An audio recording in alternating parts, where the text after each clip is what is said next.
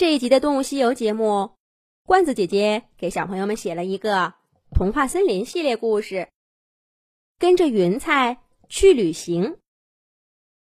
阴天了，狮子兔坐在院子里发呆。阴天一切都不好，到处黑乎乎的。什么时候才能天晴呢？走啊，跟我去旅行！一朵云从狮子兔头顶飘过，伸出手召唤狮子兔。不去不去，都是你把太阳给赶走了，我才不跟你去呢！狮子兔摆摆爪爪，拒绝了那朵云。可他话还没说完，整个身体就嗖的一下飞了起来。等再反应过来，狮子兔整个身体都落在云上了。放我下去，我才不跟你旅行！狮子兔边跳边嚷嚷着。可那朵云厚厚的、软软的，就像一床巨大的棉花被子，舒服极了。狮子兔扑腾了几下，不想动了。走吧，跟着云彩出发啦！那朵云高喊着往前飘去，它飘的可真快呀！没多一会儿，狮子兔就看不见童话森林了。地面上出现一片辽阔的大草原，成群的斑马、羚羊跑着、跳着，草原上。有一条窄窄的、浅浅的小河。咦，河里面那是什么呢？是一只小河马。呀，小河马的身上怎么干巴巴的？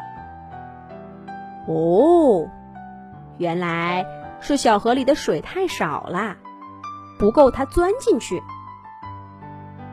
那可怎么办？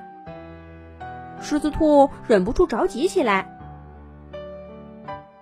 看我的！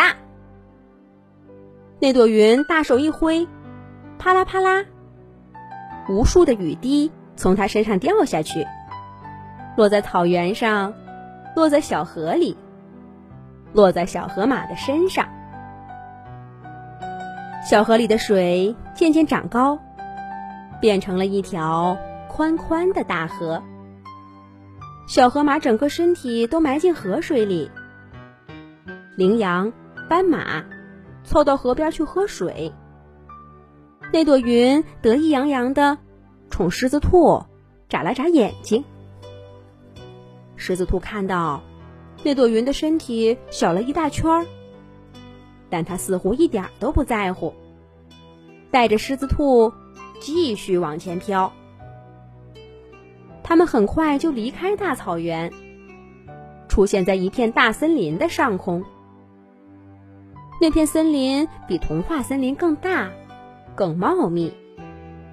小熊、小鹿、小野猪藏在密密麻麻的灌木中。一朵黄色的小蘑菇在大树底下露出头来，它努力的生长着，可是。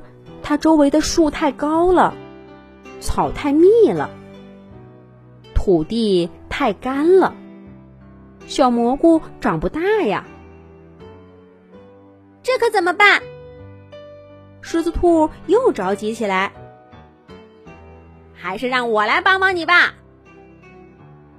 那朵云在自己棉花团一样的身体上揪了一把。把细密的雨滴洒到森林里，洒到小蘑菇张开的嘴巴里。小蘑菇就像一个气球一样，被雨水吹起来，变成了一根漂亮的大蘑菇。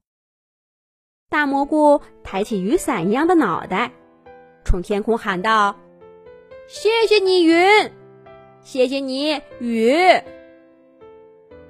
那朵云的身体又小了一圈儿，却笑得嘴巴都合不拢了。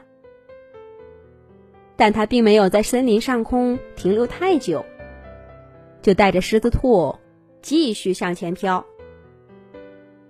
没多一会儿，他们的脚下就出现了一片沙漠。这是一路上最干燥的地方。大老远的就看见黄沙卷着烟尘，直往天上扑。